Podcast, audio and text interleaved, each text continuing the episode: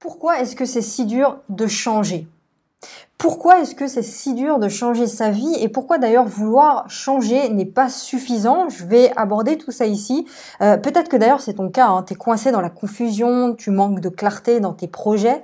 Euh, voilà, c'est le marasme, la tristesse, la frustration, alors que tu aurais besoin en fait de changer ta vie. Tu le sais, tu as envie de le faire, tu aimerais le faire, tu en as besoin, mais tu n'y arrives pas. Ok, donc je vais pas tout aborder aujourd'hui, sinon le podcast il ferait des heures et des heures.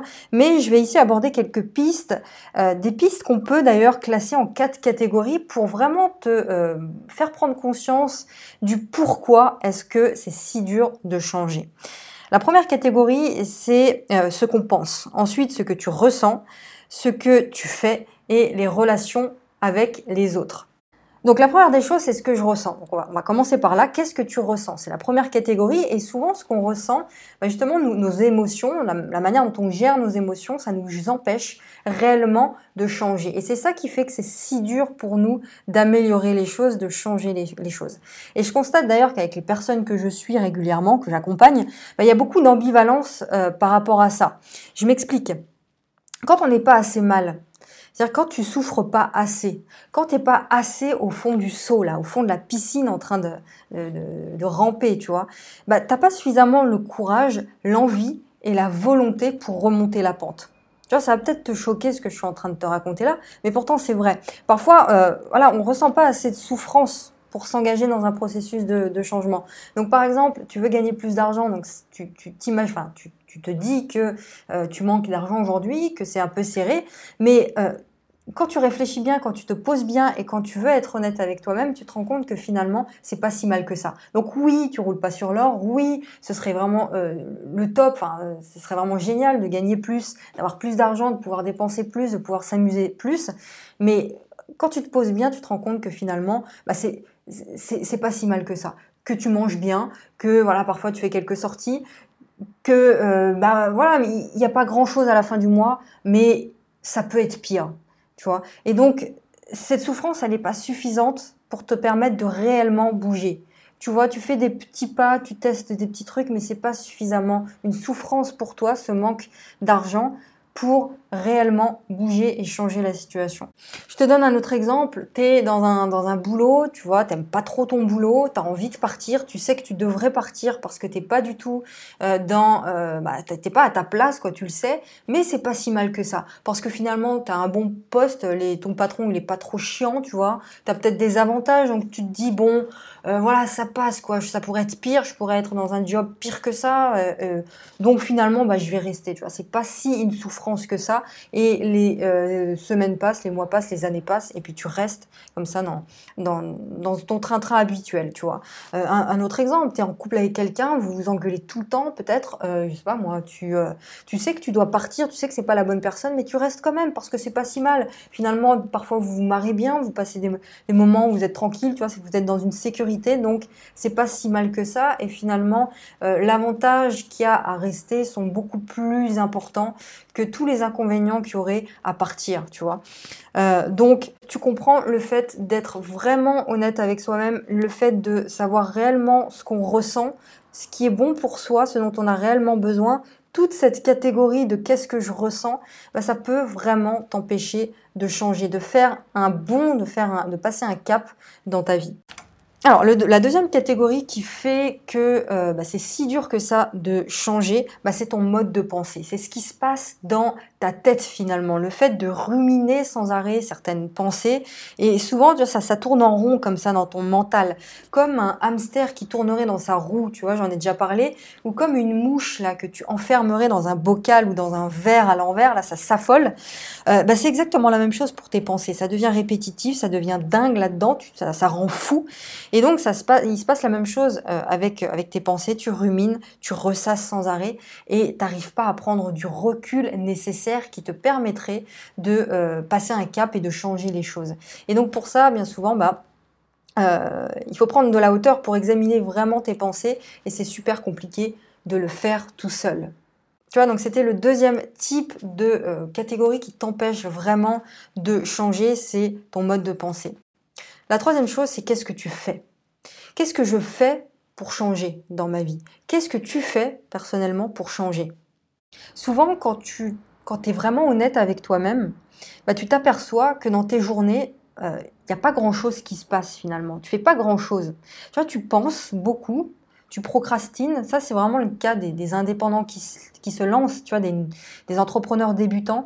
Euh, ils pensent souvent à leur stratégie, à ce qu'ils doivent faire. Euh, ils procrastinent beaucoup, mais il n'y a rien de concret qui se fait. Tu vois, euh, ces personnes-là restent vraiment dans la paralysie. Je te donne un exemple. Tu veux euh, changer un truc dans, ton projet, dans, ce que tu fais, et tu te lances dans, un, dans une recherche d'informations qui est sans fin. Tu tu consultes des vidéos, tu lis des bouquins, tu commandes tout un tas de choses, tu fais des conférences, tu assistes voilà, à des conférences, à des séminaires, etc.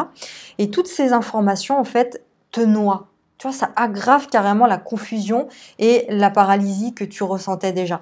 Tu as regardé tellement de vidéos, de conférences, tu as lu des bouquins et tout, tu as l'illusion, l'illusion d'avoir fait quelque chose. Mais en réalité, en vrai, bah, tu es resté dans ton mental, tu vois, en cherchant des infos euh, de façon confuse, de façon excessive. Euh, un autre truc aussi, dans la même catégorie, c'est euh, et qui fait que justement c'est si compliqué de changer, c'est la question de la volonté. Souvent, beaucoup de personnes veulent changer, tu sais, euh, à coup de, je veux, de j'aimerais, je dois, il faudrait, tu vois. Mais euh, ça marche rarement comme ça, la volonté. La volonté, c'est pas suffisant. Parce que, euh, bah déjà, elle s'épuise. C'est comme si tu avais une bouteille de volonté d'un litre. Une fois que tu as épuisé ton litre de volonté, bah, tu pas une deuxième bouteille. Une fois que c'est vide, bah, c'est vide. Donc vouloir changer à coup de volonté, bah, c'est une super mauvaise stratégie. Ok, il faut de la volonté, mais il faut aussi de la joie et du plaisir. À quoi ça sert de te lancer dans quelque chose alors que tu ne prends pas de plaisir tu vois? Et c'est ça qui va euh, entretenir ta motivation, le plaisir, la joie, te sentir bien. Ok?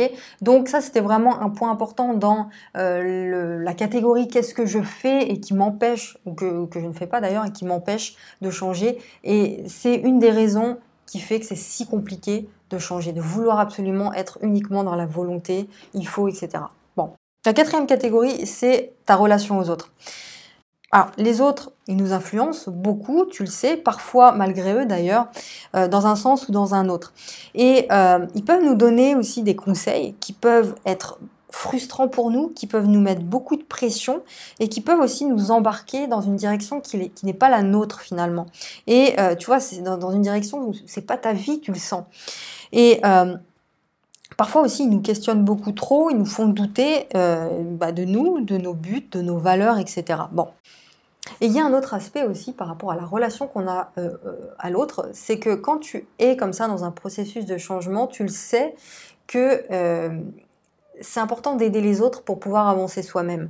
Et donc du coup, nous, on sait qu'on a envie de changer, on a besoin de changer, mais aussi on est coincé dans, dans des croyances qu'on a sur, le, sur ce que l'on doit faire par rapport aux autres. C'est-à-dire qu'on a des croyances par rapport à notre responsabilité. On porte les autres sur notre dos, tu vois, on porte le monde sur notre dos. Et on se dit absolument, mais il faut vraiment que j'aide les autres aussi. Et on oublie un truc, c'est euh, la bienveillance envers l'autre. C'est parfait, c'est très bien, d'ailleurs c'est une vertu, c'est une valeur mais on doit d'abord en avoir pour soi. Et souvent, on oublie ce truc-là. Et c'est là le problème, c'est que de prendre le fait de prendre les autres en charge et euh, de croire qu'on est responsable des autres, et on se dit aussi que sans nous, bah, les autres, ils pourraient pas changer, tu vois, ils seraient complètement perdus. Bah, tout ça, ça nous freine, nous, dans notre volonté de changer. Ça crée de la confusion. On sait plus trop quoi, quoi, on sait plus trop quoi faire finalement, puisque on doit s'occuper de nous avant tout, mais en même temps, on a cette vertu de vouloir aider les autres. Donc ça crée du, un brouhaha qui nous empêche réellement de changer. Donc voilà par rapport à l'influence des autres, je récapitule les quatre catégories. Qu'est-ce que je pense, qu'est-ce que je ressens, qu'est-ce que je fais et quelle est ma relation avec les autres. Donc bien sûr, on n'a pas abordé euh, tout, on n'a pas fait le tour de la question, mais déjà, tu as pu comprendre pas mal de choses ici. Et justement, si tu veux en parler plus profondément avec moi, si tu veux être accompagné, si tu veux qu'on s'appelle, tu vois, euh, tu as envie de penser autrement, tu as envie d'agir autrement, tu as envie de ressentir autre chose, parce que tu sais que c'est ça qui va te permettre de construire un projet de vie solide, et ben tu utilises le premier lien dans la description pour en parler avec moi, tu t'inscris et tu réserves ton appel gratuit de 30 minutes avec moi. Voilà, j'en ai fini pour ce podcast du jour. Je te laisse me dire en commentaire tout ce que tu as pensé de ce podcast-là. Et puis, n'hésite pas aussi à t'abonner si c'est toujours pas fait, si tu es sur YouTube et les autres plateformes de podcast. Je te retrouve demain pour un prochain épisode et d'autres surprises. À demain.